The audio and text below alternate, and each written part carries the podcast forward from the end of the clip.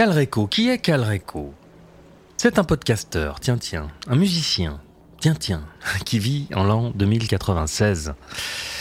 Comment ça se passe à la fin du 21e siècle? Eh bien l'idée c'est de se projeter en imaginant ce que cet artiste pourrait nous raconter de son époque.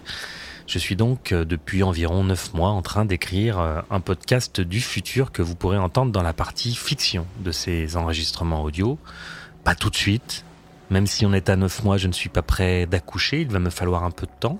Je compose aussi un album musical et j'écris un spectacle, c'est donc un projet artistique pluridisciplinaire.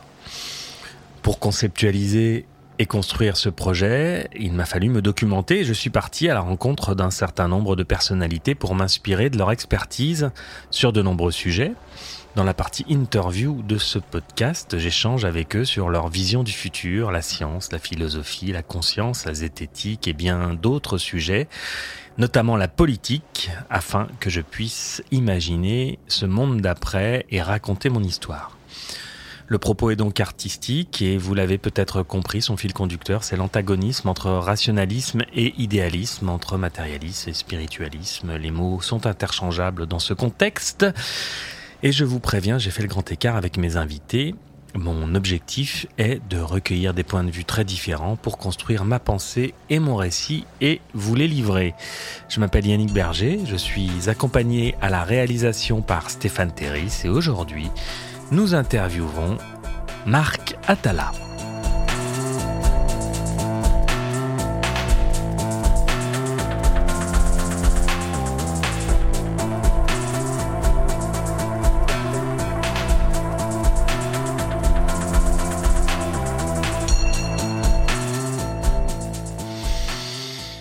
Notre invité du jour sur Calreco est quelqu'un que je connais un petit peu mieux que les autres. Ce n'est pas la première fois qu'on se rencontrait lorsque nous avons réalisé cet entretien. Pour revenir sur la généalogie euh, du projet, je réfléchissais depuis un bon moment à un projet artistique qui puisse convoquer mes intérêts pour la musique, l'écriture, la radio, la philosophie et la science-fiction. Pour résumer, j'ai répondu à un appel à projet artistique émis par le Conseil du Léman en Suisse, euh, appel à projet que j'ai remporté et je suis allé ensuite rencontrer Marc Atala pour lui demander si une résidence d'écriture au sein du musée de la science-fiction d'Yverdon-les-Bains qu'il dirige serait envisageable dans le cadre de la création de Calreco donc. À ma grande joie, il a accepté. Cela m'a permis de passer du temps toute l'année dernière à Yverdon-les-Bains, à la Maison d'ailleurs, le musée donc, pour travailler sur ce projet pluridisciplinaire qu'est Calreco. J'ai donc eu du temps pour fouiner dans les archives du musée, du temps pour échanger aussi sur la science-fiction et bien d'autres sujets avec Fred Jacot, Frédéric Jacot, le conservateur du musée, qui est aussi auteur de romans. D'ailleurs, Fred, si tu nous entends, spécial dédicace. Et tout cela m'a beaucoup aidé euh, dans ce processus de création qui continue et pour lequel il semble que je sois embarqué pour un bon moment. Donc j'en profite hein, pour remercier Marc, Fred et l'équipe du musée, le conseil du Léman, la ville d'Yverdon-les-Bains qui nous ont permis de lancer ce projet que je kiffe grave. Évidemment, j'ai profité de l'aubaine pour aller questionner Marc Atala sur la fiction, sur la science, sur notre rapport à la science-fiction. Donc, Marc Atala dirige la maison d'ailleurs, il est écrivain et universitaire, spécialiste de la SF, mais le mieux, sans tarder, c'est une petite présentation de Marc Atala par Marc Atala.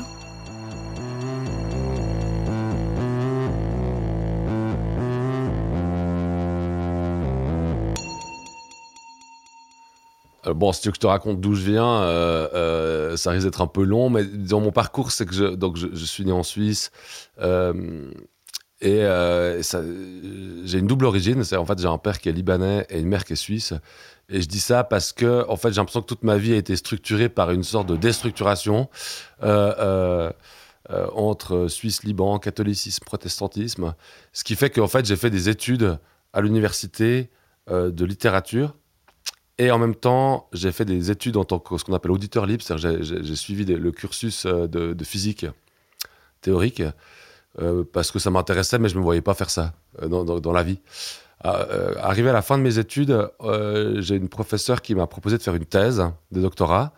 Et comme je voulais concilier ces deux intérêts différents, je lui ai dit OK, mais à condition que je puisse associer, disons, mon intérêt pour la littérature et mon intérêt pour les sciences. Alors la physique en particulier, mais les sciences de manière plus générale. C'est là, c'est là, donc c'est mon premier contact avec la SF. C'est là où elle me propose de travailler sur la science-fiction, qui était une littérature que je lisais pas en fait. Donc j'avais 24 ans, je me dis tiens pourquoi pas? Je la lisais tellement pas et je la connaissais tellement pas que la première chose que j'ai lue c'est Le Seigneur des Anneaux. C'est pour te dire que je savais pas du tout de quoi on parlait. J'ai vraiment une formation très classique en fait en littérature. Et euh, et donc là j'ai fait ma thèse sur la science-fiction. Euh, euh, dont je t'épargnerai le titre, euh, comme toutes les thèses, qui est à peu près imbuvable, mais en gros, j'ai essayé de réfléchir un modèle de compréhension de pourquoi c'est né au 19e siècle, comment ça fonctionne, c'est-à-dire comment les textes fonctionnent en ce qu'on appelle une poétique, donc comment, euh, un peu, c'est quoi les règles de fonctionnement de la science-fiction par rapport à d'autres genres littéraires. Et puis, euh, euh, j'ai commencé à réfléchir aussi aux conséquences, c'est-à-dire en fait à que peut-on faire avec cette littérature, quelles sont ses possibilités d'interprétation, qu'est-ce qu'elle ouvre comme horizon. Suite à ça, j'ai été engagé à l'Université de Lausanne pour continuer ma carrière académique. Euh, euh, et euh, on m'a proposé de reprendre la direction de la Maison d'ailleurs, qui est un musée que je connaissais. Parce que l'ancien directeur partait. Au début, j'ai dit non. Déjà parce que j'étais parti pour une carrière académique. Après, j'ai réfléchi, je trouvais l'opportunité intéressante, à condition que je puisse y travailler à 50%. Euh, parce que je voulais rester à l'université. C'était accepté de part et d'autre. Et donc, depuis 2011, je travaille à temps partiel comme directeur du musée, où là, j'ai quand même une fonction qui a beaucoup évolué avec le temps, où maintenant j'ai une fonction qui est à 90% administrative et 10% créative. Euh, ce qui était l'inverse au début. Euh, euh, et puis, bah, parallèlement à ça, je continue à enseigner, à faire des recherches à l'Université de Lausanne sur la science-fiction. Et j'ai affiné mes champs de recherche avec les années, parce qu'aujourd'hui, je, me spécialise. Enfin, aujourd'hui. Pendant pas mal d'années, je me suis spécialisé dans ce qu'on appelle les théories de la fiction, c'est-à-dire en gros, euh, euh, euh, pourquoi on écrit des fictions, ça marche comment, ça sert à quoi, pourquoi l'être humain semble tout le temps devoir évoluer dans un monde de fiction, que ça soit de la littérature, du jeu vidéo, de la bande dessinée, du cinéma ou que sais-je. Et je suis assez concentré évidemment sur la science-fiction, même si je me permets quelques petites, euh, petits voyages dans des domaines un peu connexes comme le jeu vidéo, la bande dessinée, euh, euh, et qu'elles ne soient pas nécessairement de science-fiction. Voilà. Donc j'aime bien les nouvelles formes de fiction. Quand je dis nouvelles, c'est en fait récentes, parce que c'est des champs inexplorés ou peu explorés. C'est des champs dans lesquels on peut, on peut travailler sur beaucoup de choses. Puis ça me permet accessoirement au musée de pouvoir utiliser mes recherches ou inversement créer des recherches en base en lien avec ce que j'ai fait au musée.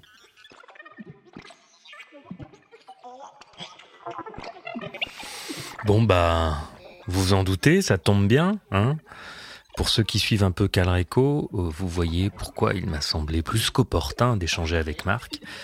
Tout cela est articulé avec euh, congruence, pourrais-je dire. La science, la littérature, la fiction, le littéraire, le créatif, le scientifique, plus concret, on est un peu dans le sujet. Alors comment, au sein de tes activités, Marc, tu navigues entre ces deux paradigmes? Disons, déjà, j'ai toujours été convaincu, et, mes études l'ont, m'ont- m'ont m'ont montré que j'avais assez raison, en tout cas pour moi.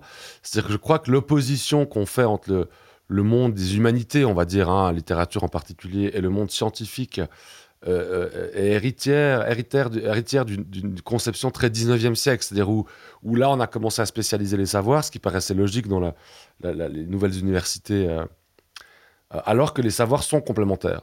C'est juste que euh, la démarche scientifique, elle part du principe qu'elle ne, elle restreint son champ de vision quelque part à euh, des euh, expériences qui sont reproductibles. Et donc, elle est nécessairement et méthodologiquement quelque part, elle doit méthodologiquement écarter l'homme ou sa subjectivité. Sauf que dans les, dans, les domaines des sciences, c'est une, conception méthodologique. C'est-à-dire, en l'occurrence, je ne pense pas que la physique ou la science soit matérialiste par nature. Je pense qu'elle est- méthodologiquement matérialiste. Maintenant, le glissement vers un matérialisme qui serait, on pourrait dire, ontologique, donc qui n'est plus lié à une méthode de travail, mais qui est à l'essence même des choses, c'est peut-être une déviance. Euh, euh, enfin, c'est une déviance 19e, 20e siècle. quand on prend les, grands physiciens, qui sont ceux que je connais le plus du, du 20e siècle, on se rend compte qu'ils sont pas aussi matérialistes que ça. mais que dans leur travail, eh ben, finalement, ils le sont, parce que sinon, ça part dans tous les sens. Euh, pour la littérature, c'est évidemment un peu différent. C'est-à-dire qu'en fait, il n'y a pas cette recherche d'une reproductibilité. c'est même l'inverse. Hein. Si deux romans sont les mêmes, on, se pose des questions. Donc c'est évidemment un domaine qui va, euh, euh, disons, mettre le focus sur la non-reproductibilité, donc la subjectivité. Mais là, presque méthodologiquement. Dans le sens où s'il y avait deux fois le même roman qui sortait, ou deux romans qui se ressembleraient, on trouverait ça un peu cheap. Donc pour moi, on est dans deux méthodes d'appréhension d'objets au sens large du terme, distincts. Euh, euh, le monde reproductible pour les, sciences de la nature et le monde non reproductible, donc subjectif, donc le monde de l'homme, pour la littérature. Et donc il n'y a pas d'opposition, il y a deux visions euh, différentes. Et le monde, il est à la fois reproductible et à la fois pas. Hein, je veux dire, si, le monde n'était pas reproductible, on serait quand même bien embêté. Il y a plein de choses qu'on a appris et on est bien content que ces choses-là soient reproductibles. Donc, pour moi, c'est une manière de, c'est une complexité. Et, et, je me rappelle d'avoir étudié il y a très longtemps. Euh, euh, euh, c'était un livre qui s'appelait les, Grecs croient-ils à leur mythe? Ou les, Grecs ont-ils cru à leur mythe? Qui montrait qu'en fait le mythe grec était une forme de vérité. C'est-à-dire que les, Grecs avaient une double conception de la vérité. Ils pensaient que la vérité se, dévoilait de deux manières. Une manière, on va dire, rationnelle, ce qu'on appellerait la philosophie, et une manière euh, euh, allégorique ou, ou analogique, on pourrait presque dire, qu'était la question du mythe. Donc il savait que le mythe n'avait pas eu lieu tel quel, mais qu'il exprimait quelque chose de la vérité par le biais de l'image. Et je trouve que, que pour moi, cette opposition qu'on fait entre sciences de la nature et sciences de l'homme est une, est une opposition qui est en soi fausse. Alors elle est devenue pertinente aujourd'hui parce que justement cette méthodologie a un peu disparu puis qu'on a l'impression que la physique ne s'intéresse que, voire même réduit le monde à un ensemble de phénomènes physico-chimiques. Mais cette position n'est pas du tout la position de la plupart des grands euh, physiciens, par exemple, qui avaient bien conscience que dans leur travail quotidien, c'était quand même basé sur la reproductibilité. Donc moi, je vois ça comme une complémentarité. Et, c'est pour ça que j'aime bien la science-fiction, parce que la science-fiction, finalement, elle s'appuie sur nos connaissances rationnel du monde, mais pour montrer que par rapport à cette rationalité-là, euh, euh, et ses produits, la technologie en particulier, chaque être humain va l'appréhender de manière différente, et donc chaque roman, quelque part, va pouvoir réfléchir à une appréhension spécifique. Donc on vient complexifier le rapport à la reproductibilité sans pour autant remettre en cause la reproductibilité. Ce qui est dangereux, c'est quand on suppose que tout est que subjectif, alors que non, euh, il y a plein de trucs reproductibles et tant mieux, ou qu'on pense qu'il n'y a rien de subjectif, voire même qu'on réduise la subjectivité à un phénomène physico-chimique, ce qui me pose d'autres problèmes, alors là, euh, plus importants. Et puis là, bah, dans les deux cas de figure, c'est embêtant. Alors que si on acceptait que ces choses se dévoilent différemment, on serait plus dans une sorte de main, main, main, euh, enfin, on se tiendrait un peu tous la main ensemble, disons, euh, parce qu'il y a cette espèce de, d'appel un peu pascalien, c'est-à-dire euh, on est euh, voilà face à cet univers dont on ne on, comprend pas tout, euh, le sens de nos vies, on, passe notre vie à le chercher, pas sûr qu'on le trouve, et puis on est tous un peu voilà un peu effrayés face à ces espaces infinis. ou comme disait Newton d'ailleurs, hein, on n'est pas autre chose que des enfants au bord d'une plage qui contemplant l'infinité de l'horizon. C'est-à-dire, on n'est jamais plus que ça, en fait. Et, finalement, tous ces savoirs, ils permettent de, non pas de, circonscrire l'horizon, mais, mais, mais, de se dire, bon, bah, on comprend deux, trois trucs, quoi. Et, mais dans une infinité qu'on comprend pas. Et, donc, je pense que cette humilité du savoir, elle, elle, nous permet, en fait, à toutes et tous de bosser ensemble. Et, et c'est quand on veut tirer la couverture à soi que ça devient embêtant. Et la science-fiction, elle a cet avantage de rappeler que derrière la reproductibilité et les technologies, il y a des appréhensions humaines. C'est-à-dire que l'humain, il appréhende le réseau Internet, il appréhende la traçabilité, il appréhende l'écologie de manière chaque fois différente. Et, euh, et, chacun a un rapport un peu spécifique, un peu nuancé. Euh, et c'est cette somme des variantes qui devient intéressante pour montrer la complexité humaine.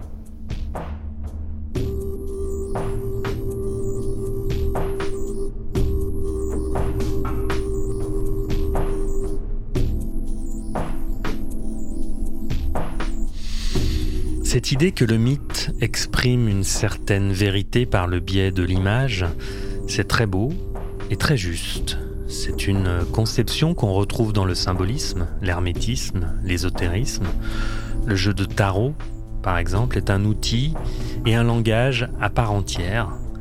Quand les mots viennent pétrifier les choses et les êtres, quand le mental vient apposer une étiquette sur un objet, il le dépouille de son substrat, le fige dans la forme pour n'en faire qu'une entité au contour défini par un code finalement très généraliste, que sont les quelques lettres qu'on accole les unes aux autres et qui forment des mots.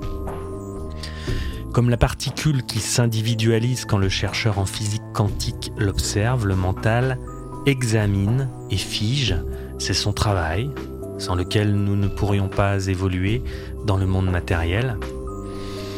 Mais on a parfois besoin d'un langage plus subtil qui ne se conçoit pas dans la matérialité qui nous sert de socle au quotidien.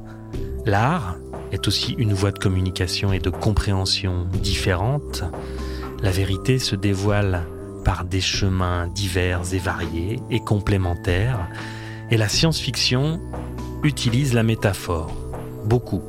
Et c'est un prisme par lequel la SF perçoit l'humain et le monde que Marc Atala connaît bien.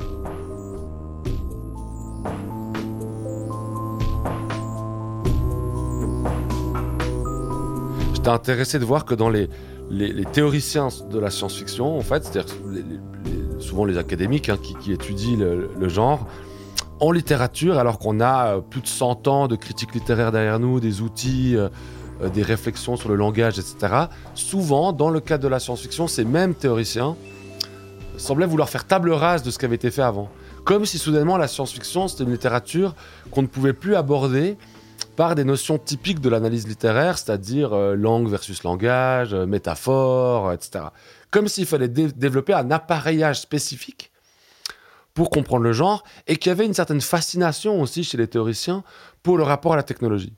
Euh, euh, j'en ai pour preuve le nombre d'écrits, de, hein, faire de la physique avec euh, Star Wars, comme si la science-fiction, de par sa nature double, alors qu'elle n'est pas double, hein, c'est un texte littéraire, elle devait être abordée par le biais scientifique. ce que tu verrais très bien, par exemple, quand tu vas aux Utopiales, où je pense une câble ronde sur deux, c'est un sujet scientifique.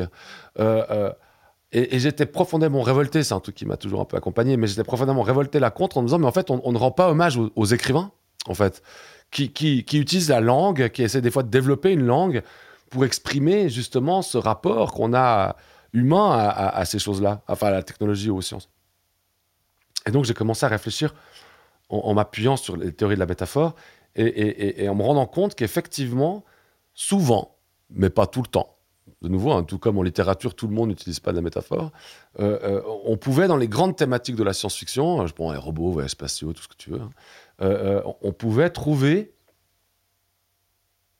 ce qu'on appelle des métaphores. C'est-à-dire, hein, parce que la métaphore, c'est, dans l'approche que j'ai, c'est quelque chose de, très particulier. C'est-à-dire c'est à la fois ce qu'on appelle une image impertinente. C'est-à-dire, en fait, on crée une image qui ne fonctionne pas on va dire au niveau ontologique, l'homme est un loup pour l'homme. Non, l'homme n'est pas un loup, c'est un homme, le loup est autre chose. Mais, en créant cette impertinence, l'homme est un loup, on pourrait le faire avec un robot, l'homme est un robot, non, c'est pas un robot, c'est un être de chair. Hein. Euh, euh, on vient en fait bousculer les concepts avec lesquels on décrit la nature humaine. Hein, dans la nature humaine, l'homme, c'est un corps et une âme, hein, ou un esprit, ou, bref. C'est en tout cas pas une pure machine de métal. Euh, mais en créant cette image, je vais commencer à utiliser les propriétés, on appelle ça des SEM, mais les propriétés du robot, machine de métal, produite en série, dans une usine, etc., qu'on va glisser sur l'homme, comme ça. C'est la même chose avec le loup, c'est qu'on ne sait plus très bien les propriétés du loup qu'on va en fait glisser sur l'homme. Mais, mais euh, euh, et ce faisant, on vient donner une manière de penser l'homme différemment. soudainement, l'homme, c'est plus seulement un homme. Euh, voilà, c'est la nature humaine, elle peut aussi se penser dans un monde industriel par ailleurs, comme étant on est produit en série, comme les robots. Alors évidemment pas, on est tous différents, mais quelque part, on est produit en série, on fait tous les mêmes boulots, on est formaté dans des travaux, on a tous le même type de rêve, on veut tous une maison, partir aux Seychelles, enfin, on est une sorte de, fabrication de l'humain. Euh, euh, on n'a pas d'âme, comme les robots parce que notre conscientisation, souvent, on la met de côté. hein. Euh, c'est comme si on échappait en permanence à la conscience de soi. Euh, euh, euh, et on l'a vu pendant le Covid où tout le monde répétait les mêmes trucs sur les réseaux sociaux, comme si on, s'approprie des idées qui sont pas les nôtres en pensant que c'est nous. En fait, alors en fait, c'est pas nous. Donc soudainement, le robot devient une image impertinente, mais qui devient intéressante pour penser ce qu'est la, condition humaine dans un monde industriel. Donc ce qu'on appelle une métaphore. Et, ce qui est intéressant avec la métaphore, c'est qu'elle a deux fonctions. Elle va à la enfin, elle a à la fois une manière de proposer des nouvelles images pour penser l'être humain ou le monde. Voilà.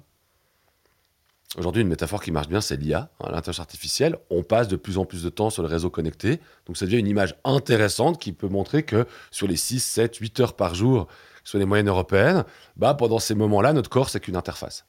Hein, c'est la connexion entre notre esprit et une simulation informatique qui fonctionne. Donc, euh, le corps, est, il est- voilà, il est immobile, euh, à part les pouces. Euh, et donc, ça devient une image qui dit bah, tiens, si tu passes 6 heures par jour dans, dans des réseaux simulés, finalement, tu deviens presque une sorte de logiciel qui se balade entre les logiciels. Donc, c'est une bonne image. Euh, impertinente, certes, puisqu'on n'est pas des IA, mais c'est une bonne image pour, pour parler de ce truc qu'on vit tous les jours. Euh, et donc, ça a deux fonctions. Un, ça redécrit autrement la condition humaine. Hein, c'est ce qu'on dit souvent sur la métaphore. Elle permet de décrire autrement le monde. L'amour, ce qui est impossible à penser pour nous, mais l'amour avant la notion de flamme amoureuse, qui est une métaphore, il n'y a personne qui pense l'amour comme on, le pense après. C'est ce- cette espèce de délire, ça nous prend, ça nous consume, ça nous brûle. Avant la métaphore, ça n'existe pas. Euh, les, les gens, c'est- pas seulement euh, on en parle autrement. Euh, hein, c'est radicalement différent. Un grec n'aime pas sa femme comme nous on aime nos femmes ou nos maris. Impossible. Il n'a pas les outils pour penser ça. Et c'est ce qui fait que c'est la partie qui m'intéresse le plus après dans la métaphore, mais qui est plus compliquée à défendre aujourd'hui. C'est une partie qu'on pourrait dire ontologique, c'est-à-dire, en fait, elle crée le réel. Lorsque je dis l'homme est un robot, je fais pas une petite image sympathique pour, euh, pour raconter ça. Je dis en fait, je crée ça. D'un coup, l'homme se reconnaît comme un robot. Et, il peut lutter hein, contre. Il peut dire j'ai pas envie d'être un robot, mais, mais ça va être compliqué parce que dans un monde occidental comme le nôtre, tout te rappelle en permanence que tu es un robot. Tu vois les mêmes affiches publicitaires que tout le monde, tu regardes les mêmes séries TV que tout le monde, tu lis les mêmes romans que tout le monde. Tu vas dans un, salon du livre, tu vois bien les auteurs qui sont mis en avant, et bam, on te robotise. C'est-à-dire on, hein, on- te fonctionnalise tous les lecteurs qui vont faire la queue pour aller signer leur livre de Welbeck, mais qui vont délaisser les auteurs euh, de genre euh, connexe. Donc, donc, donc soudainement, je me rends compte que je suis devenu un robot et que je peux lutter. C'est pour ça que les robots de la science-fiction se révoltent. hein. Je peux lutter contre ce truc-là, mais purée, est-ce que ça va être compliqué? Euh, euh, euh, Parce que tout te rappelle en permanence que tu es un robot. Tout, tout le temps, tout le temps, tout le temps. Donc la, métaphore a soudainement cette dimension ontologique où elle crée le réel. Et c'est pour ça que quand tu pas la flamme amoureuse, l'amour avant Ronsard, c'est, ça ne peut pas être cet amour-là. Impossible. Euh, euh, euh, parce que le concept n'existe pas, parce qu'on ne peut pas penser l'amour comme ça. Et, c'est là où j'accorde beaucoup d'importance à la fiction, à la littérature en particulier. Parce que soudainement, elle, devient un outil symbolique, avant-gardiste parfois, pour créer le réel. C'est-à-dire pour nous aider à comprendre que, quand on est sur nos, téléphones portables, nous sommes des IA. Et donc, soudainement, si je me rends compte de ça, et c'est là le but pour moi de l'art et de la littérature en particulier, si je me rends compte de ça, bah, je peux l'accepter, euh, euh, je peux vouloir être comme ça, j'ai le droit de vouloir être une IA finalement, c'est-à-dire de me débarrasser de ma chair. hein. C'est- un choix, mais au moins c'est un choix, ou je peux vouloir lutter.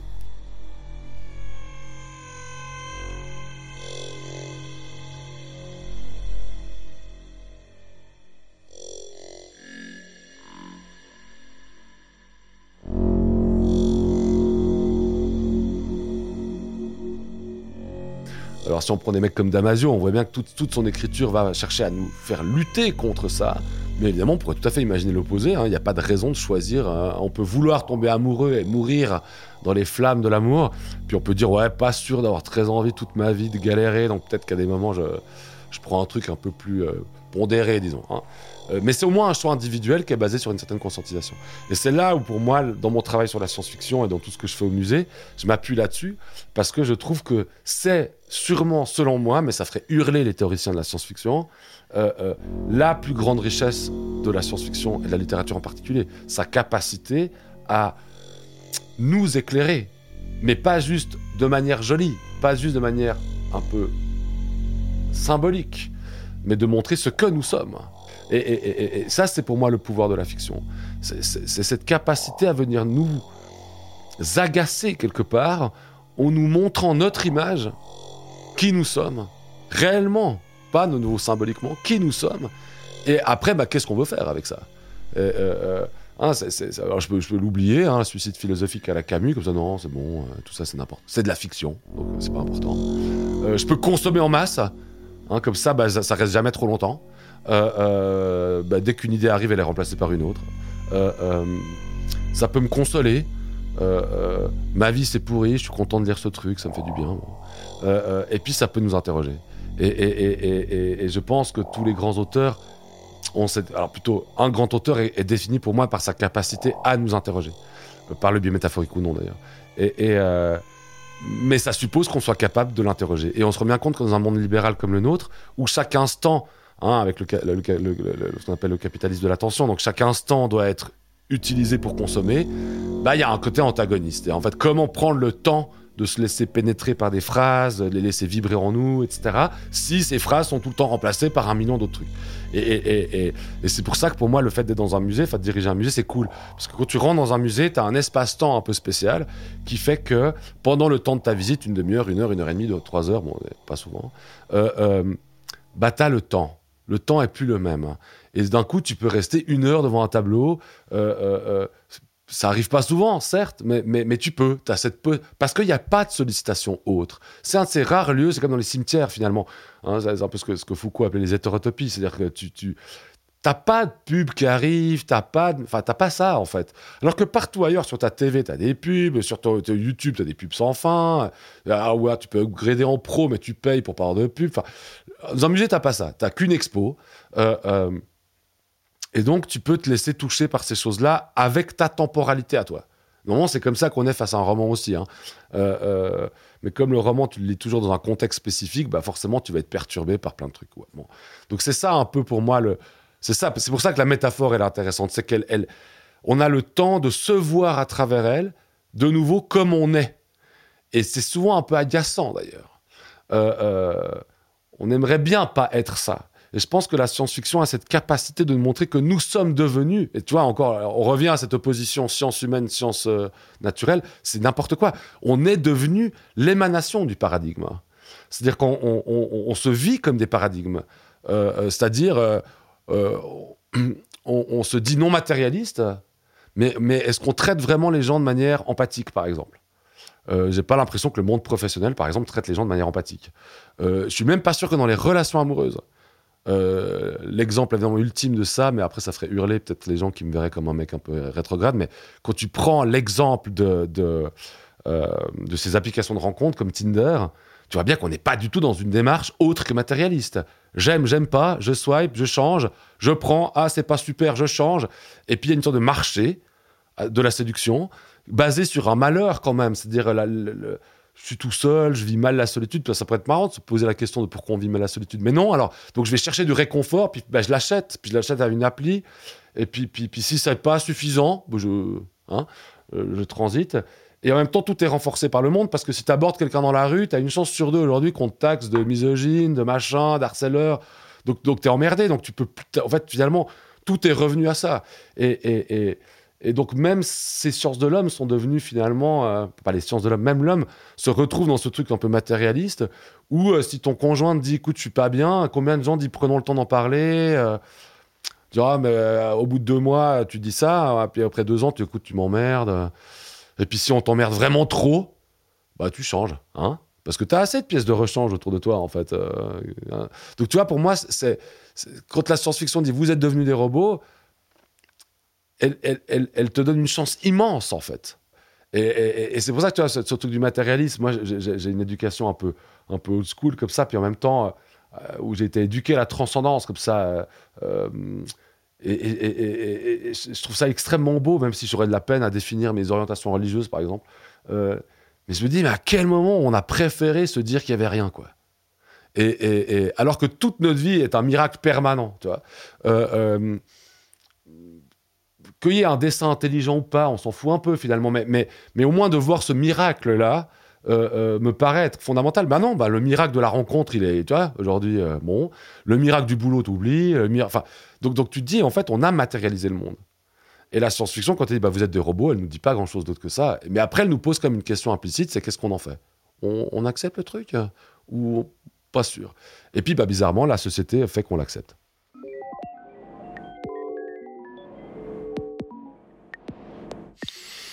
Est-ce que le fait de prendre conscience, grâce à la métaphore par exemple, que nous sommes les exécutants de programmes au sein de la matrice, des programmes que nous suivons sans clairvoyance ni recul de manière compulsive en nous identifiant à eux, conscientiser cela peut-il changer nos vies?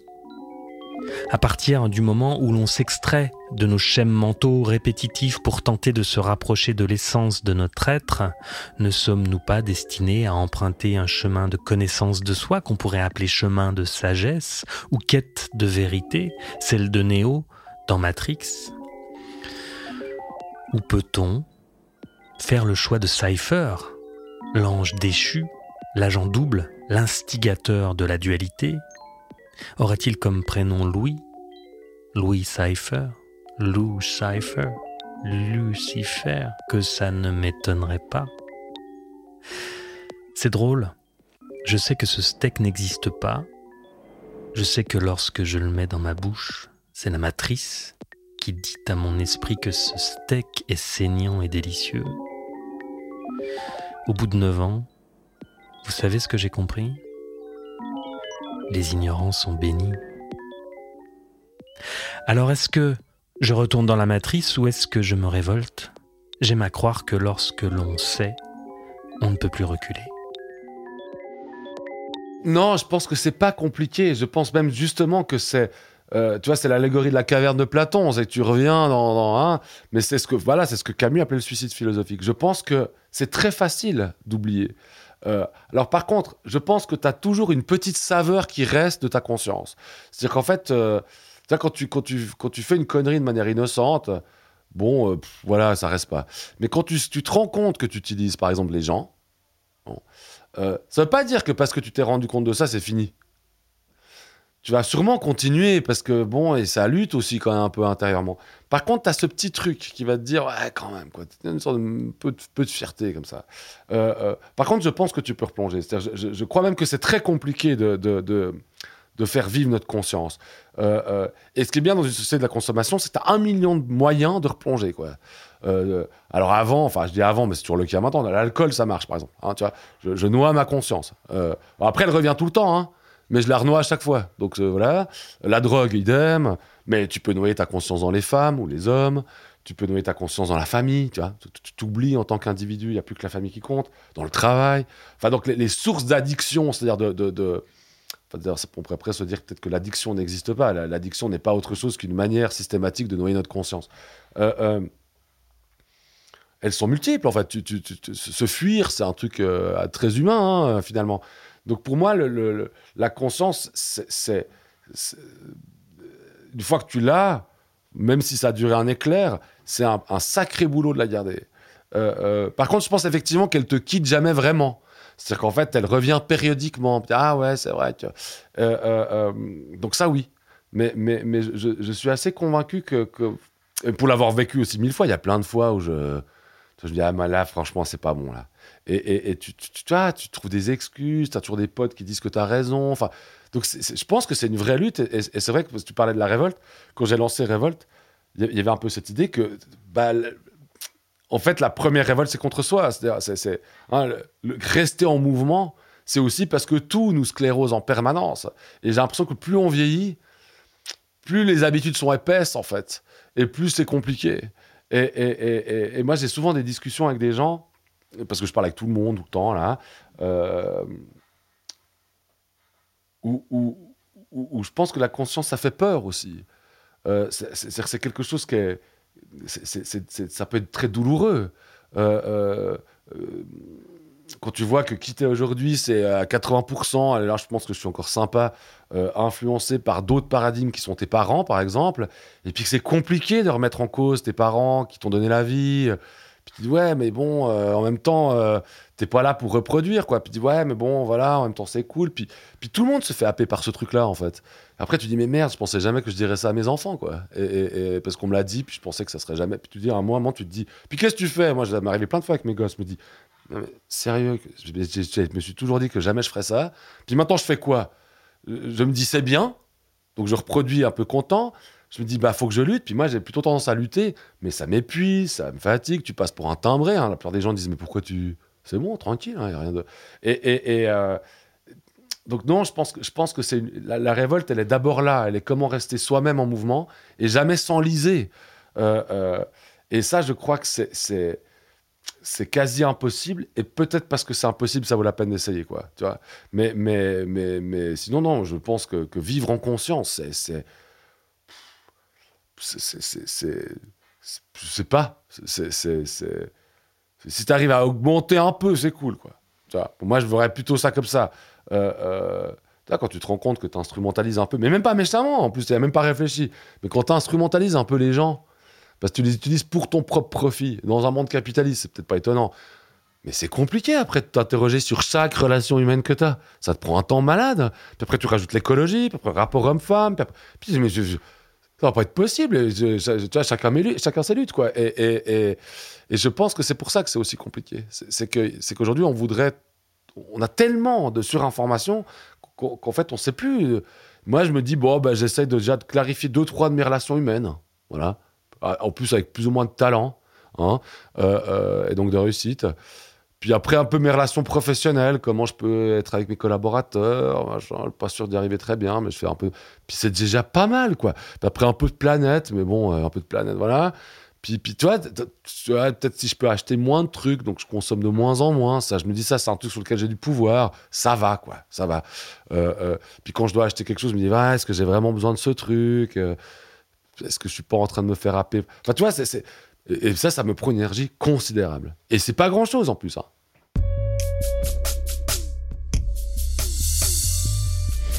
C'est vrai, on fait tous des allers-retours entre la révolte et la soumission. Mais la conscience euh, au quotidien, c'est compliqué. C'est compliqué, mais c'est possible. Possible en tout cas de l'augmenter. Révolte, c'est le titre de l'expo 2023 de la maison d'ailleurs, au passage. Alors oui, il faut être euh, bienveillant avec soi-même parce qu'évidemment c'est difficile, mais plus on revient à soi, plus on creuse profond et plus on a envie de creuser pour s'approcher de sa propre vérité. En tout cas, c'est mon sentiment. J'en reviens donc à mon dada, le travail sur soi comme principe d'existence. Ne serait-il pas la solution? Et en même temps, moi j'ai- j'aime bien cette idée de faire des pas de côté et euh, euh, ce que les Américains disent penser out of the box parce que voilà comme si on était des box quoi. Euh, pas de côté j'aime mieux, je trouve ça plus cool. Enfin c'est plus dynamique en tout cas. Et, et, c'est que je me dis et c'est là où je suis souvent en désaccord avec Damasio, c'est- en fait le monde li- libéral. Bon, c'est des stratégies marketing qui fonctionnent très bien. Mais en même temps, si ça marche, c'est parce que ça vient remplir un besoin humain. Sinon, on se ferait pas avoir par le truc. Euh, en tout cas, moins. Euh, je, pense que c'est bien parce qu'on cherche à se fuir en permanence. Ce que l'humanité a toujours fait, hein. c'est bien parce qu'on cherche à se fuir que ça fonctionne, la consommation. Donc ça s'appuie sur un besoin anthropologique pas très glorieux, mais bon, bah, il est comme ça, hein, qui est que, bon, bah, la conscience, euh, tu vois, voilà, bon, pas, pas à petite dose. Et, je, suis assez pour le fait que, que les arts et la littérature, elles nous aident à faire regagner un peu sa place à la conscience. Et ça, je pense depuis très longtemps.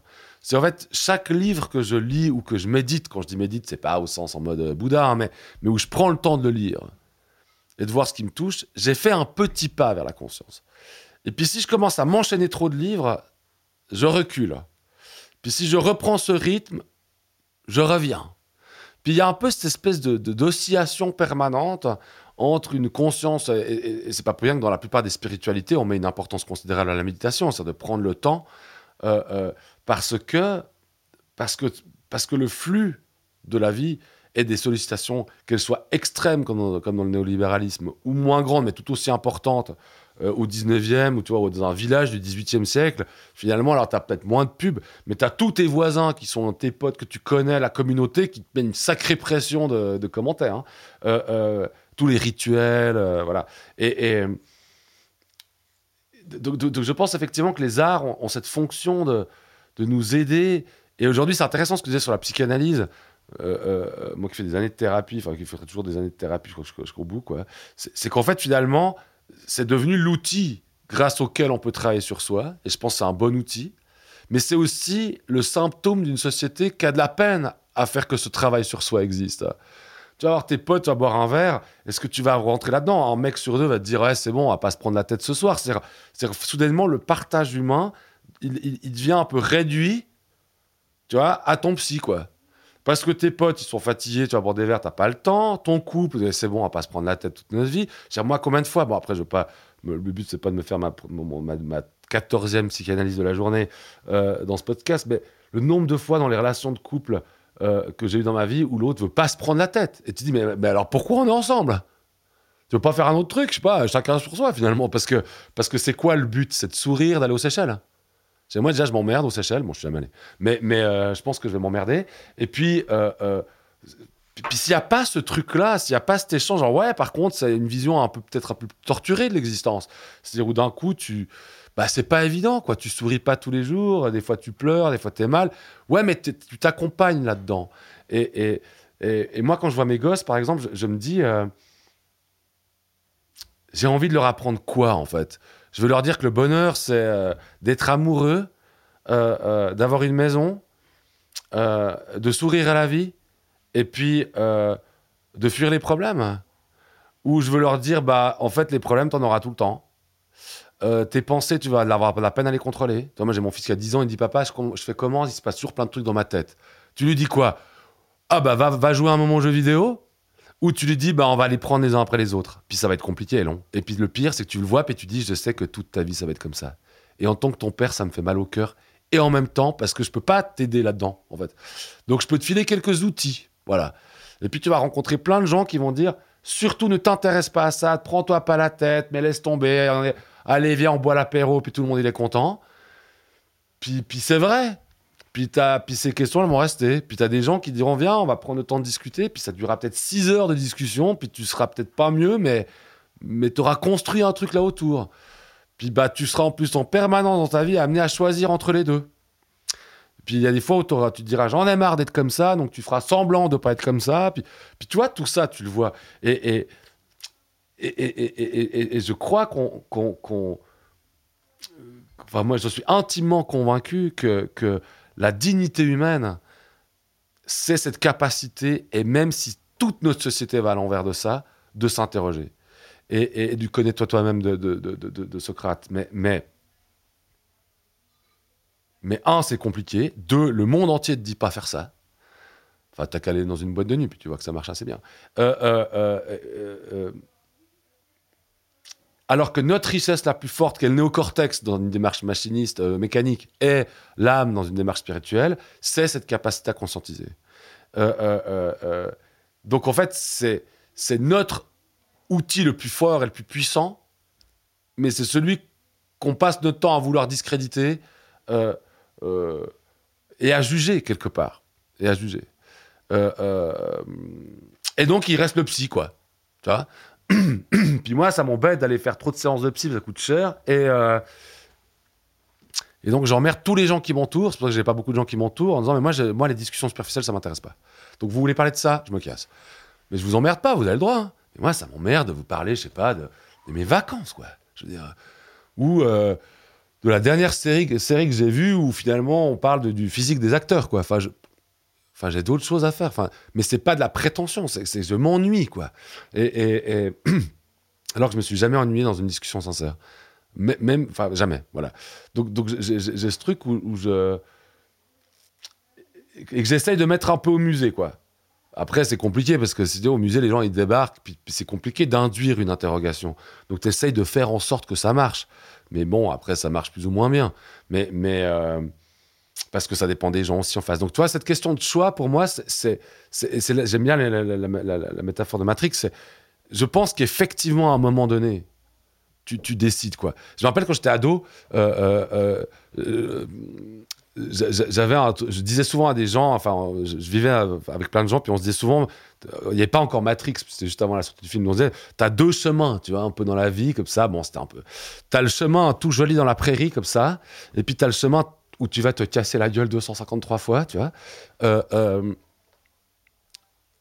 Peut-être pour ça que j'aime bien jouer à Dark Souls d'ailleurs. Euh, donc où je vais mourir plein de fois, tu vois, tout le temps, puis, puis tu te relèves. Puis ces deux chemins amènent au même point, c'est-à-dire la mort. Donc, euh, donc forcément, je comprends que tu as envie de prendre le machin, la petite prairie, quoi. Franchement, mais tu t'ennuies. Hein donc moi, j'étais, bah, j'aime bien l'autre, quoi. J'étais plutôt entouré de gens qui aimaient bien l'autre. Puis bah, alors évidemment, c'était pratique parce que tu disais, bah ouais, on est tous dans la merde. Euh, euh, et, en vieillissant, je me suis rendu compte que j'ai, découvert très tard, en fait, bizarrement, euh, qu'en fait, il y a plein de gens qui aimaient bien l'autre chemin. Et ça m'a complètement déstabilisé. Parce que déjà, pour moi, il est impossible. C'est pour ça que c'est bien Né- Néo dans, dans le film Matrix, c'est que tu vois, il ne peut pas ne pas prendre la pilule. Je ne rappelle jamais laquelle c'est la bleue, je crois. Parce qu'il n'y pas de film, donc il n'y aurait pas de récit. Et je m'étais dit quand j'ai le film, et ça c'est vachement bien, c'est que pourquoi est-ce que la prairie verte est moins intéressante à prendre? Parce que tu peux pas raconter d'histoire. Tu peux pas raconter ta vie. Enfin, tu racontes. J'ai fait ces vacances, puis j'ai acheté cette voiture, puis j'ai fait des enfants, puis après on a fait ces vacances, puis tu fais. En fait, tu racontes rien. Alors que dans le chemin merdique, bon, c'est douloureux, mais tu racontes. Tu racontes et tu, te racontes en fait. Euh, euh, euh, et d'un coup, tu t'en fiches de raconter tes vacances parce que c'est même pas si important que ça. Ce qui va être important, c'est- tes petits cassages de gueule pendant tes vacances, quoi. Euh, tes embrouilles. tes- Et ça, c'est ce qui fait que pour moi, cette pilule de Matrix, elle est intéressante. C'est que sans ce choix de Néo, il n'y aurait pas de film. Donc, il n'y aurait pas d'histoire. Il y a peut-être euh, des gens qui ont besoin de plus de profondeur que d'autres. C'est pour ça, certainement, qu'on choisit d'être artiste, pour chercher la profondeur et le questionnement et essayer de les partager. Personnellement, je comprends ce que veut dire Marc, car l'une de mes problématiques intimes a toujours été euh, le fait de ne pas être à l'aise dans les discussions de surface. Il faut toujours que l'échange soit intense. Alors il n'y a pas de, de jugement de valeur derrière tout ça. Moi, j'adorerais pouvoir euh, tenir une soirée à déconner sans avoir envie de refaire le monde. Mais ça, je sais pas trop faire. Ou alors, il faut que je sois bourré. Et comme j'ai pas envie de boire à chaque fois que je vais voir des potes ou que je me retrouve dans telle ou telle situation, eh bien, j'essaye euh, d'identifier les moments qui vont être problématiques où j'essaye de fuir ces situations euh, quand elles arrivent et que je ne les ai pas prévues. On va pas rentrer dans les questions euh, d'hypersensibilité, de haut potentiel, etc., qui sont des vrais sujets, mais euh, qui sont assez vastes et qu'on peut pas évoquer comme ça. Il y a des podcasts euh, et des chaînes YouTube dédiées, donc si ça vous intéresse, vous pouvez aller jeter une oreille et un œil. Et puis de toute façon, tout le monde a un talent, tout le monde est haut potentiel en quelque chose. L'idée, c'est d'en prendre conscience. On y revient toujours, la conscience de soi. Bah, moi, moi c'est. Enfin, forcément que je suis d'accord avec ça, mais, mais, mais j'avoue que c'est- très compliqué pour moi parce que, à force, et pour ça, pour ça, avant je parlais de lutte, c'est ça, à force d'être confronté avec ce. Tu vois, dès que tu as des enfants, bon, tu changes de catégorie euh, anthropologique, hein, c'est que tu deviens parent. Et, et, et, et t'as- tu vois, tu as, coché la case, quoi. Je peux me reproduire, mes gènes sont contents. Donc, donc, donc voilà. Puis d'un coup, tu as ce truc, moi je me rappelle que la paternité c'était infernal. Tu te retrouves avec une responsabilité de malade et tu dis comment on va faire. Euh, euh, euh, pas pour. Enfin, juste pour, pour, pour coexister quoi. Et- surtout dans un monde euh, où effectivement on met des étiquettes, tu parlais d'hypersensibilité HP, moi je sais qu'avec mes enfants, il y a toujours des trucs comme ça qui sortent. En plus dans le système scolaire en Suisse, je sais pas ce qu'il en est en France, mais je pense que c'est pareil. En fait, il faut diagnostiquer très vite. Moi ma fille elle a 5 ans, elle, elle écrit pas encore bien, même pas bien du tout. Il faut qu'on la diagnostique, quoi. Neuropsy, machin. Et moi, je catégoriquement contre. Je dis, mais, mais, mais, mais, me dit, ouais, peut-être qu'elle est. Peut-être qu'elle a un problème. Je dis, ouais, peut-être, ouais. ouais. C'est vrai. Le problème, c'est que si on lui met une étiquette maintenant, bah, le problème, il sera tout le temps là. Euh, euh, euh, et puis de toute façon, et en plus, ça changera pas le fait qu'il va falloir quand même qu'elle qu'elle appréhende ce problème, qu'elle sache se vivre, euh, ça.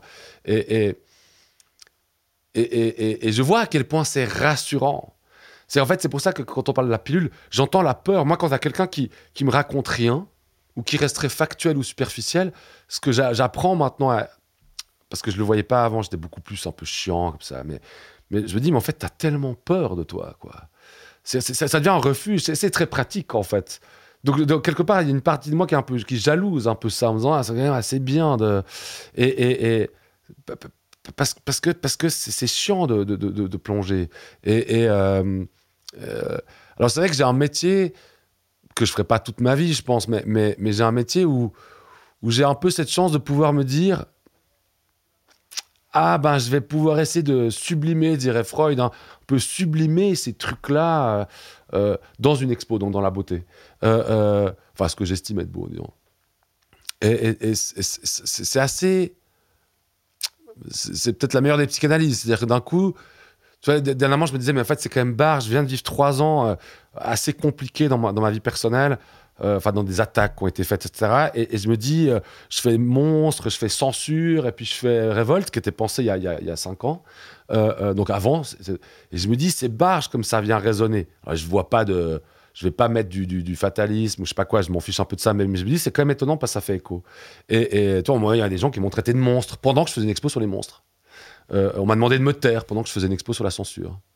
Et, et- là, j'ai mon père qui vient de mourir et je fais une expo sur la révolte. et je me dis, c'est, bien sûr je ne dis pas qu'il y a un dessin intelligent parce que là, je m'en fiche un peu. Mais je me dis, mais je fais quoi avec ce truc-là? Comment je vais mettre de l'âme là-dedans, en fait, dans le musée, par exemple? Et, et- et- mais, je sais que 99, alors on dit 90 en Suisse, hein, mais les 99% des gens qui vont venir vont peut-être ressentir ce truc. Tu vois, c'est ce machin quand tu rentres dans un restaurant, tu dis tiens, j'aime bien, je me sens bien, mais j'ai pas envie de questionner le truc, je me sens bien. Puis d'autres, je me sens pas bien, puis je sais pas pourquoi. Puis, puis en même temps, tu, tu, tu, tu, te rends compte que toi, tu as envie de nouer le questionnement, tu as envie de nouer le dialogue. Et que c'est pas évident parce, parce que, parce que, parce que t'es pas dans le musée tout le temps, parce que le musée, bah, as quand même 80% des gens qui viennent le visiter parce qu'il faut s'occuper, tu vois. Donc ils cherchent pas nécessairement une interrogation. Euh, euh, euh, donc c'est- pour moi cette espèce de, de, de- dualité, alors peut-être même mais conscience pas conscience, plongée pas plongée, scepticisme quelque part. hein. Quand, je suis, face à une théorie de moi, est-ce que je la garde ou est-ce que je continue à la remettre en cause euh, euh, euh, parce que je serai, serai jamais qui je suis? Et, et- et ça, c'est un truc que je trouve essentiellement central. Et je pense que la fiction nous aide. Parce que la variation, les variations de la fiction font qu'elle nous offre plein de manières différentes de nous appréhender. Elle multiplie les scénarios d'existence. Et donc finalement, elle multiplie les points de vue avec lesquels on peut se regarder. C'est l'inverse d'une démarche type Ah, il faut pas se prendre la tête, dans la vie, qui est une démarche unique, où tu n'es plus dans une dimension de multiplication des points de vue. Et, moi, je me rends compte, j'ai 45 ans cette année, que la plupart des choses que j'ai faites dans ma vie sont en train de, peut-être pas pour rien que Révolte est intéressante pour moi, sont en train de revenir, de se, je sais pas, de se rapprocher, quoi.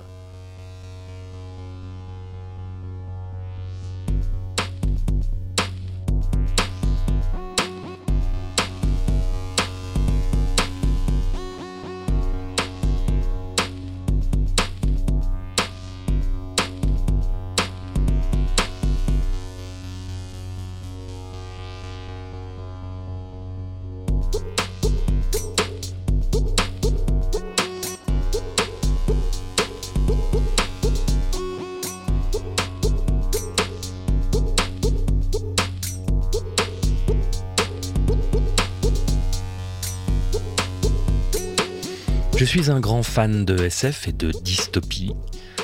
Matrix, The Walking Dead, Terminator, The Last of Us.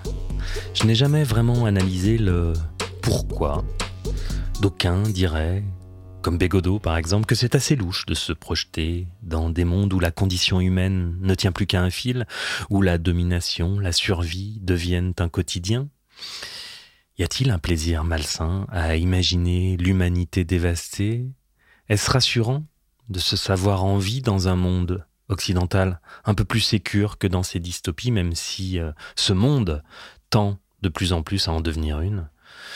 Je crois euh, qu'il y a aussi un plaisir à projeter un environnement, un monde où finalement tout serait à refaire, tout serait possible, où la charge mentale et les sollicitations de la société de consommation ne seraient plus, et où finalement nous n'aurions plus d'autre choix que d'être pleinement en vie, une sorte de retour à notre condition animale qui mobilise notre instinct de survie avec néanmoins quelques acquis et connaissances du monde d'avant qui nous permettent d'espérer faire mieux que nos prédécesseurs.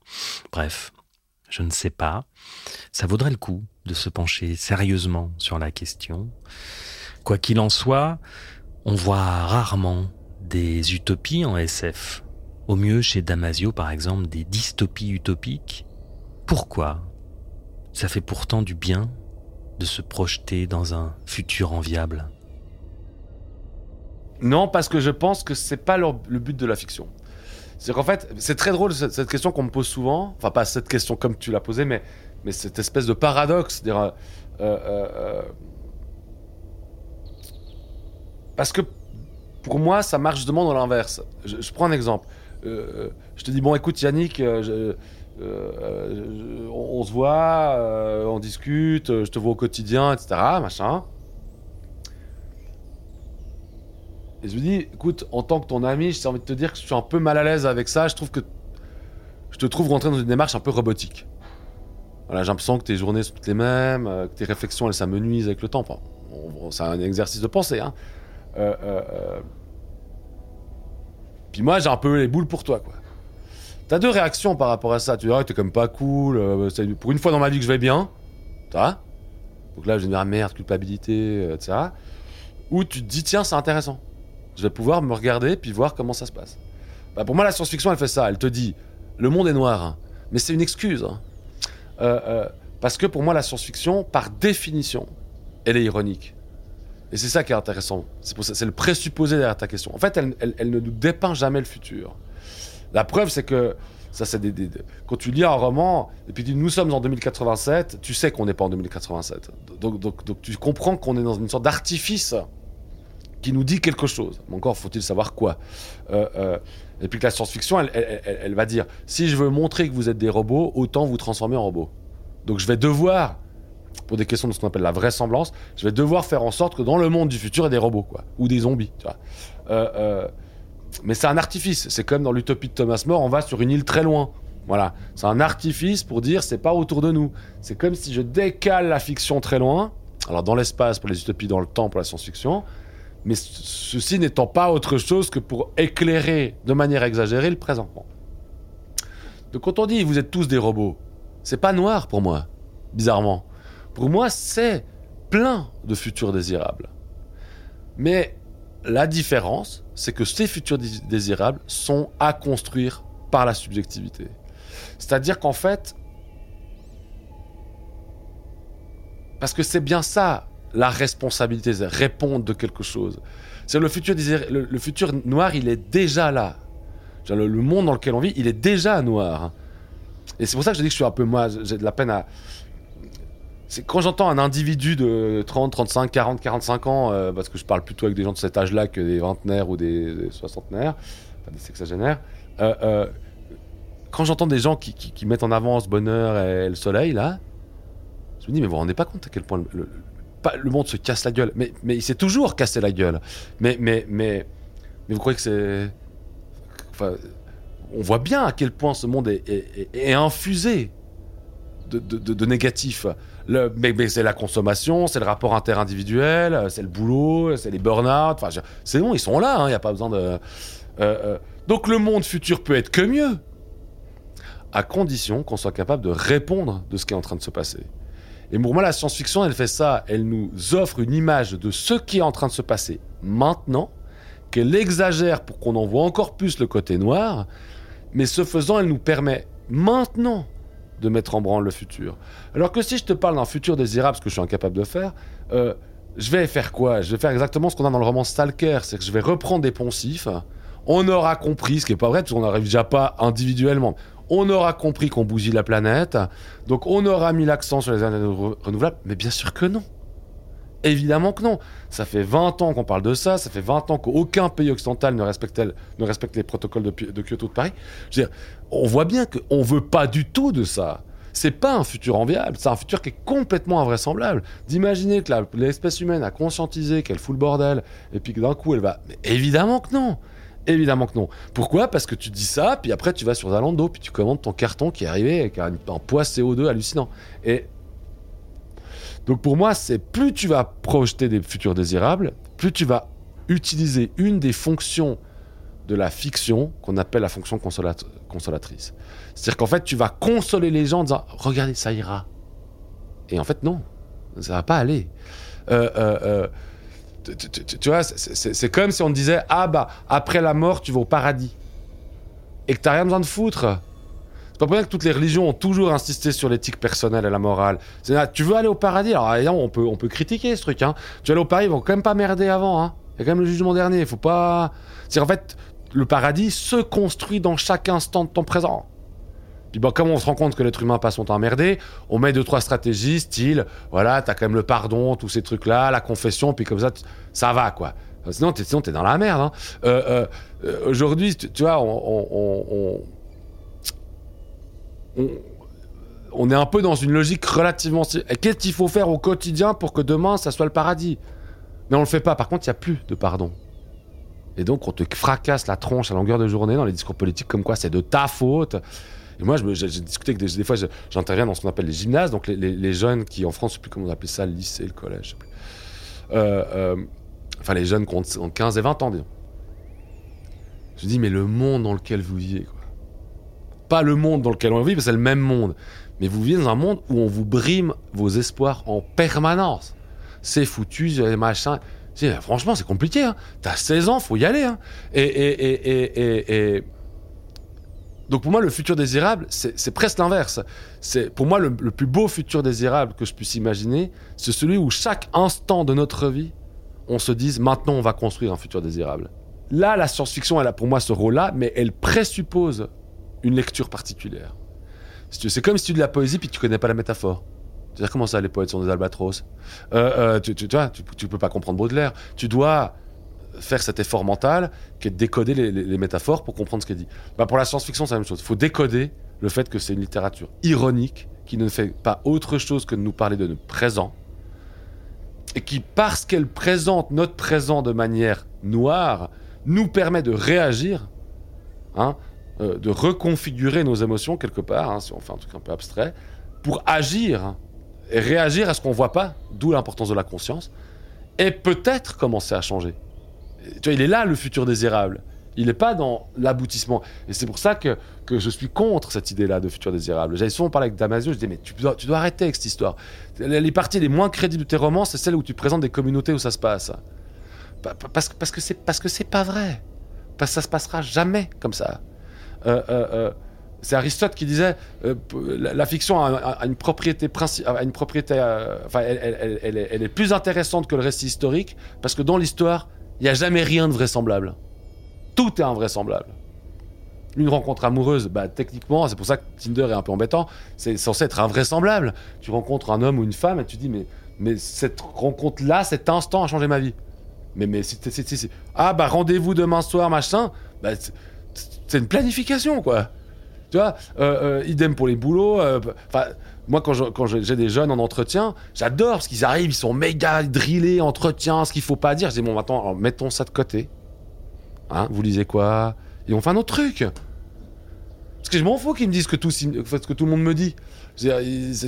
Donc, donc le, monde, il est invraisemblable. L'histoire humaine, elle est invraisemblable. Et la fiction, en mettant de la vraisemblance, elle va pas calibrer la suite du monde. Elle va nous permettre de conscientiser un, ensemble de choses qui vont nous permettre après, non pas de maîtriser l'invraisemblance du monde, mais de se dire maintenant on y va. Et, justement, on va peut-être créer de l'invraisemblable en, faisant une action libre. Euh, donc je crois que c'est- ça pour moi le pouvoir de la science-fiction. C'est vous êtes des robots, mais non, je suis pas un robot. Et réfléchissons comme ah tiens ouais ouais, ça me parle un peu, tu vois. J'ai un bon exemple, c'est ce film qui s'appelle Ex Machina que j'adore et, enfin que je trouve être un, chef-d'œuvre de la science-fiction où, la plupart des gens qui sortaient disaient ah faire gaffe aux IA parce que bon, je sais pas si t'as vu le film, en gros c'est une femme qui est dans un laboratoire et puis qui est testée par un autre type euh, euh, qui veut voir dans quelle mesure est-ce qu'elle est un être humain hein, et, tout le film est, fait du point de vue de, ce jeune homme. Euh, et elle, elle ruse avec, et puis après, elle arrive à sortir du laboratoire en ayant tué un des gars. Et tu dis, putain, les IA, c'est dangereux, quoi. Pourquoi tu dis maintenant, vous changez de point de vue? Ce que tous les littéraires font, tu vois. Tu dis, vous changez de point de vue, vous mettez dans le point de vue de la femme. hein. Vous naissez dans un laboratoire, vous pouvez pas sortir, vous êtes enfermé, il y a un type qui veut coucher avec vous, il y a un type qui tombe amoureux de vous sans vous demander votre avis, et qui veut vous sauver. Vous faites quoi? Et là, d'un coup, tu dis, ah ouais. Ah ouais. Bah ouais, vous vous démerdez pour survivre, quoi. C'est-à-dire que vous faites en sorte d'éliminer ces gens qui s'en fichent complètement de vous. Il y en a un qui vous teste, hein, comme dans une rencontre amoureuse. On va te tester un peu. Alors, checklist, comment tu réagis à ça, puis à ça, puis à ça, puis à ça? Ah, t'as pas rempli la coche euh, jalousie, je change. Et, donc, tu vois, je, pense que la science-fiction, elle va nous dire Ah, toi, t'es le robot hein Euh, Toi, euh, quand, on fait Ex Machina, mettez-vous à la place du robot. Qu'est-ce qui se passe? Et en plus, le sous-titre du film, tu vas sur l'affiche originale, Ex Machina, il y a rien de plus humain que la volonté de survivre. Donc en plus, on te donne un indice en disant attention, le vrai humain, c'est elle. Et les gens ils disent faire gaffe aux IA. Tu vois, c'est la lecture du film. C'est que si soudainement je comprends ça, je comprends qu'en fait, du moment où on me demande, où on me teste pour l'un, où on veut juste s'accoupler avec moi pour l'autre, parce qu'il y a deux hommes qui, hein, et ben dans les deux cas, je suis un robot. Parce que dans les deux cas, je suis instrumentalisé, soit pour le bonheur amoureux, soit pour le bonheur sexuel. Mais dans les deux cas de figure, je suis pas dans une démarche empathique et amoureuse, mais dans une démarche d'instrumentalisation. Et quelle est la meilleure image pour montrer l'instrumentalisation, c'est-à-dire la fonction à accomplir, le robot. Ça, c'est une métaphore. Et si je vois ça, d'un coup, dans ma prochaine rencontre amoureuse, ou ma prochaine interaction avec ma femme, mes enfants, enfin, bon, là, en l'occurrence, ça marche pas avec les enfants.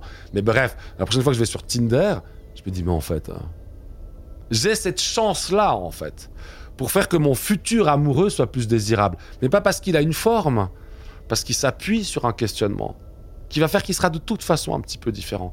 Et que si je me rends compte que je suis en train de faire une liste, je me dis, ben, en fait, en fait, il y a un truc qui joue pas. Et d'un coup, je peux dire à l'autre, écoute, je suis en train de te, rentre- te ranger dans une liste, on fait comment et, parce que j'ai pas envie. Puis, puis tu noues un dialogue extrêmement beau que tu n'aurais jamais eu sinon, et qui fait que ton futur relationnel sera, je l'espère du moins, si ce n'est plus beau au sens un peu romantique du terme, du moins plus euh, sincère. Euh, euh, ouvert sur le partage, en fait. Voilà. Et, pour moi, c'est ça la richesse de la science-fiction. Et c'est pour ça qu'elle parle, pour moi, jamais du futur. Sauf dans certains courants, comme l'art science, qui est un courant que j'aime pas trop, mais, mais on essaye parce qu'il y a cette fascination pour la science. Mais, mais moi, la science-fiction qui me fait vibrer, c'est celle qui me renvoie l'image de ce que je suis maintenant, qui me propose une re- reconfiguration de, de, de- de mes concepts ou de mes émotions, et qui me dit à toi de jouer maintenant.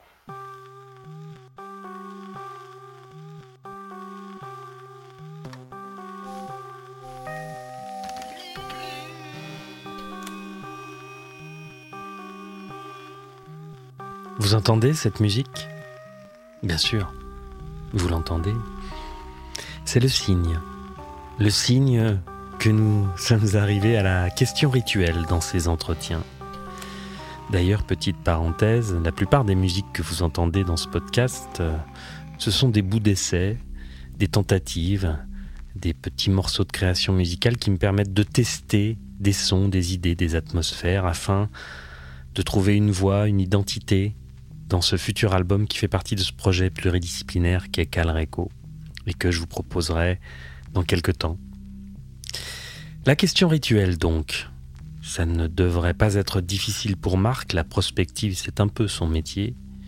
Alors 2096, comment ça se passe? Donc moi, en, en 2096, ce que j'imaginerais, je pense qu'on sera pas meilleur au niveau écologique, bizarrement. Euh, euh, mais je pense, je pense que les mouvements qu'on voit aujourd'hui, d'une certaine forme de révolte, euh,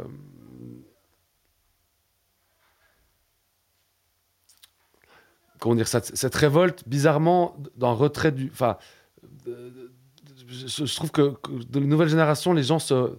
Il pas mal de retrait du monde. Des intérêts pour la politique, des intérêts pour ce genre de choses-là. Euh, euh, je pense que c'est une phase, une avant-phase de quelque chose. Parce que je crois que d'abord, on est un peu dans. J'en ai ras-le-bol de ce monde, j'y crois pas. Qu'on verrait plutôt chez les ados, en fait. Mais je pense que cette position et cette posture est intenable sur un long terme. Euh, déjà parce que c'est compliqué de vivre comme ça, à part le suicide, il n'y pas grand-chose. mais parce que ça peut être reculé pour mieux sauter. Et moi, je pense que que, j'aimerais qu'il y ait un développement de la sensibilité. C'est-à-dire, en fait, on, se rend compte qu'on ne va pas aller mieux. je ne pense pas que l'humanité va aller mieux. Déjà, je ne pense pas qu'on a beaucoup évolué par rapport aux Grecs. Hein. Euh, sur certains points, oui, mais voilà. Euh, euh, par contre, j'ai l'impression que dans les mouvements, on sent effectivement apparaître un type de réflexion qui était aujourd'hui qui était assez proche de celle des années 60. On voit des gens qui en ras-le-bol, qui vont se rebeller contre le système, mais, mais évidemment, ils vont plus faire Woodstock, euh, machin. Ils vont se rebeller à leur manière, dans un monde qui est quand même très, très dur. Euh, euh, je suis plutôt là-dessus. Je, crois plutôt qu'en 2096, on aura des, des, êtres humains qui, qui accorderont un tout petit peu plus de place à leur sensibilité. Et peut-être que c'est un des avantages qu'il y aura de ces multiples diagnostics qui sont pour moi dans une phase un peu préliminaire. C'est qu'aujourd'hui, on, ferme. Et peut-être que quand on a été enfermé dans un diagnostic, après on va rouvrir. Et donc il y aura peut-être une phase de réouverture de ceux qui ont été enfermés. C'est pas les cadres et plus, parce que les cadres et plus, ils se sont fait diagnostiquer en étant déjà adultes. ils comprennent rétroactivement ce qu'ils ont vécu. Mais les enfants de 5 ans, 10 ans qui sont diagnostiqués, en fait, eux, ils devront à un moment donné faire quelque chose avec ce diagnostic. Et eux, ils devront faire le chemin inverse, c'est-à-dire qu'ils devront déconstruire un peu, c'est-à-dire accepter qu'ils sont hypersensibles, HP. Euh, 10 euh, je sais pas quoi, euh, et dire comment je peux faire quelque chose avec ça, maintenant de constructif. Et c'est peut-être là où, en acceptant une, configuration émotionnelle différente, on pourra commencer à construire une émotion différente au niveau social. donc ça, j'y crois. je crois. Je crois non pas au progrès de l'esprit, un peu à la Hegel comme ça, mais je crois qu'on a cette possibilité, en tout cas, je, me plais à croire que l'être humain a envie d'être tout le temps un petit peu mieux le jour d'après que le jour d'avant.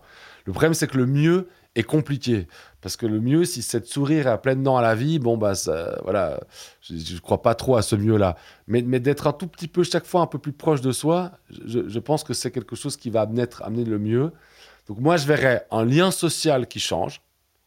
C'est le retour, du, le retour, si ça existait, mais en tout cas, le retour à une forme de partage entre les gens qui osent se dire mais pas de manière égotiste, hein, de manière vraiment euh, parce que je suis intéressé à l'autre, parce que je me suis rendu compte de cette importance de la sensibilité.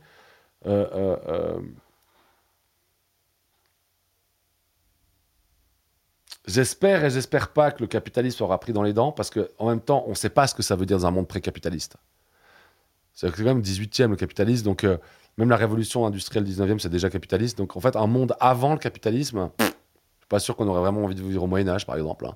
Euh, euh, euh, donc je sais pas si j'espère ça, mais, mais, mais, mais ce que je pense que le nouveau lien social peut mettre en place, c'est en, tout cas l'existence d'un contre-pouvoir. Et pour moi, chaque fois que je passe une heure, deux heures, trois heures, moi c'est plutôt trois heures, mais à discuter avec quelqu'un, c'est même pas mon intention, mais je suis en train de, de, de, de, contrer le capitalisme parce que pendant ces trois heures, j'ai rien consommé en fait. Et, donc je verrais une sorte d'oscillation comme ça entre un contre-pouvoir, mais qui n'est pas nécessairement une révolte dans la rue, comme ça, que de se rendre compte que des vertus du partage humain, de la discussion, des prises de tête aussi, enfin de l'émotion humaine, dans ce cas-là de constructeur, en fait, de la relation ou des relations. Euh, euh, euh, je suis pas convaincu que dans le cadre de 2096, on sera dans un monde non capitaliste. Parce que le capitalisme a une force immense. C'est que, un, euh, bah, c'est qu'elle comble notre confort.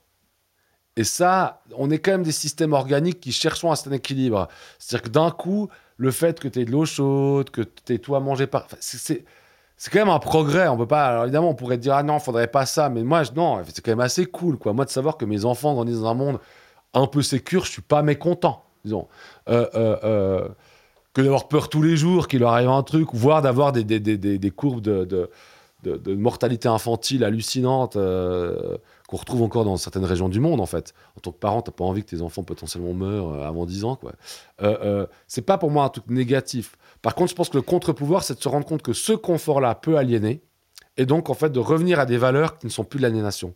Et je, peut-être c'est pour ça que Malraux disait que le 21e siècle sera religieux ne le sera pas. Peut-être religieux dans le sens, dans l'importance du spirituel, c'est-à-dire de revenir à cette idée que, OK, notre confort, il est comblé, cool. Bon, qu'est-ce qu'on fait? Tu vois, c'est c'est un peu ce paradoxe de la démocratie. Hein, mettons le peuple au pouvoir. Hein, euh, mais pour ça, il faut qu'ils soient éduqués, sinon ils vont faire n'importe quoi comme choix. Et, super. Donc là, école obligatoire, super, les gens seront éduqués. Tu te rends compte que c'est un peu plus compliqué que ça quand même. Puis aujourd'hui, tu te rends compte que le savoir, il est attaqué de toutes parts. Bah, et si on pouvait, et ça c'est la responsabilité des enseignants, et si on pouvait remettre de l'intérêt sur le savoir en sachant qu'il a été démonté au XXe siècle? Euh, euh, et si on pouvait retrouver l'intérêt de, ces, penseurs qui sont pas des gens qu'on apprend par cœur ou de ces écrivains qui sont pas bien parce qu'ils sont considérés comme bien, mais parce que quand je lis une phrase telle et telle, il y a quelque chose qui se passe en moi et en quoi j'ai suffisamment confiance pour le mettre devant moi. Et, donc c'est ça que je vois, je, verrai ça. Je- je- je- je- J'espère, mais ça devrait être le, cas à chaque instant, euh, d'être conscient des paradoxes. On vit dans un monde de la consommation et finalement on, on va tout le temps consommer. Et tout ce que je peux opposer à ça, c'est une conscientisation qu'il y a des choses que je consomme pas qui sont pas mal. Par exemple, le partage ou la discussion. Euh, euh, ou la lecture. La lecture, oui, tu me diras, t'as acheté un bouquin. Mais, mais, mais euh, c'est pas très bon en, en termes de rendement de consommation. Le livre, c'est pas bien, parce que ça prend du temps et puis euh, t'en achètes pas beaucoup. Et, voilà, donc je- je- moi, pour moi, 2085, ça devrait être un moment spirituel. Donc tout, le reste, le monde, je- tout ça, je sais pas. Euh, euh, J'ai plutôt tendance à penser que non, mais on va pas vraiment changer le monde tel qu'il est parce que le confort, il est comblé. Euh, par contre, je pense qu'on a un enjeu incroyable, mais qui existe depuis Platon, hein, connais-toi toi-même, c'est de continuer cette démarche as- assez harassante, épuisante, compliquée, qui est, voilà, d'essayer, d'essayer de, d'être un peu plus proche de soi-même, quoi. Et parce que pour moi, si tout le monde est un peu plus proche de soi-même, cette communauté de gens un peu plus proches de soi-même, pour moi, ça, c'est le futur désirable. Parce que dans cette force-là, il y a la révolte. En fait, il y a la possibilité de former un contre-pouvoir. Pas forcément institutionnalisé, mais rien de. Rien que tu parles trois heures, pendant ces trois heures, en fait, t'as pas été sur Zalando, quoi. Voilà. Et si tous les jours tu passes trois heures, ton capitaliste de l'attention qui cherche, enfin ton économie de l'attention qui cherche à capitaliser chacune de tes secondes, bah il va perdre. Et si tu te rends compte que c'est quand même cool de parler trois heures, ben là t'es vachement plus fort qu'en construisant une éolienne, quoi. Tu vois Voilà. Donc moi, c'est ça mon futur idéal, parce que le, risque dans ma superposition d'autres futurs, c'est qu'à un moment donné, je pense que les gouvernements vont se durcir et que ce qui risque d'arriver, c'est que, euh, euh, et on voit cette espèce d'agacement et de, violence qui arrive dans les discours politiques, on va imposer aux gens. C'est d'un coup, on va retrouver des formes presque autocratiques, type maintenant, vous n'avez plus le choix, il n'y a plus de voiture, il n'y a plus ça. Quoi. Pour l'instant, les, les élus sont trop suspendus au vote populaire et donc à leur fric, et pas du tout au destin de la planète. Euh, euh, donc, ils vont pas faire cette connerie-là. Mais suivant comment ça avance, on pourrait avoir des, un pouvoir qui se durcit. Moi, je trouve qu'en Suisse, qui est le pays du consensus par excellence, euh, je trouve que des fois, je suis vraiment surpris de voir des réflexes où je me dis, en Suisse, quoi. C'est quand il y a eu le Covid en France. Pour moi, la France, c'est le pays révolutionnaire par excellence. Les mecs sont restés chez eux, quoi. Moi, je pensais que, je disais, en France, les gars, ils vont faire péter ce confinement, mais en deux jours, quoi. Et rien. Tu vois Alors t'imagines en Suisse, quoi. Donc, donc euh, en Suisse, il n'y a, même pas besoin de confinement, parce que c'était c'était ta responsabilité personnelle. Les gens sont restés chez eux. C'est cette phrase de, de, de, de- Fahrenheit, euh, euh, de- non, du meilleur des mondes d'Huxley. Du moment où tu donnes du divertissement aux gens, ils, choisissent leur servitude. Tu vois? Donc moi, ma peur, c'est ça. C'est J'ai peur que, que, que ça s'autocratise, les gouvernements, et qu'on n'ait plus le choix. Puis bam puis, la seule chose que j'espère, alors ça c'est plutôt mon futur désirable, c'est pour éviter ça, peut-être qu'on pourra pas l'éviter, hein, mais pour éviter ça, eh ben, c'est ce travail spirituel de Malraux. C'est-à-dire c'est ce, travail de, de, ben voilà, de l'échange, de développer notre âme en fait.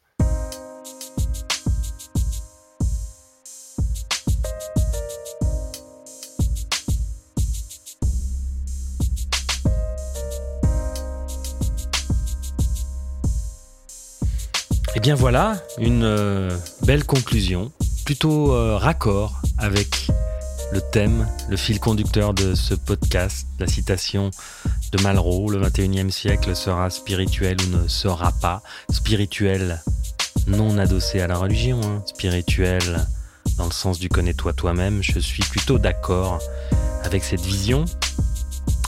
Je remercie Marc, je le remercie beaucoup pour cet échange, encore un chouette moment de discussion pendant lequel on n'a pas consommé, pendant lequel on n'est pas allé sur Zalando ou Amazon, un moment de révolte, quoi.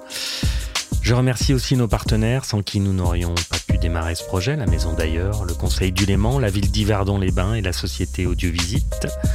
Nous avons choisi de ne pas monétiser Calreco sur les plateformes. La publicité, ça n'aurait pas vraiment de sens. Nos seules sources de revenus sont donc vos dons. Si vous avez aimé et que vous voulez faire un pas de plus avec nous, rejoignez-nous sur Patreon pour du contenu supplémentaire et inédit. Le lien est dans la description. Vous pouvez nous soutenir aussi via PayPal et bien sûr, ce qui nous aide beaucoup, ce sont vos partages, vos commentaires, vos likes sur YouTube, TikTok, Insta, où vous pouvez nous rejoindre. On se retrouve donc très bientôt pour le dernier épisode de cette saison 1. D'ici là, respire, prends le temps et surtout, n'oublie jamais que tu vas mourir.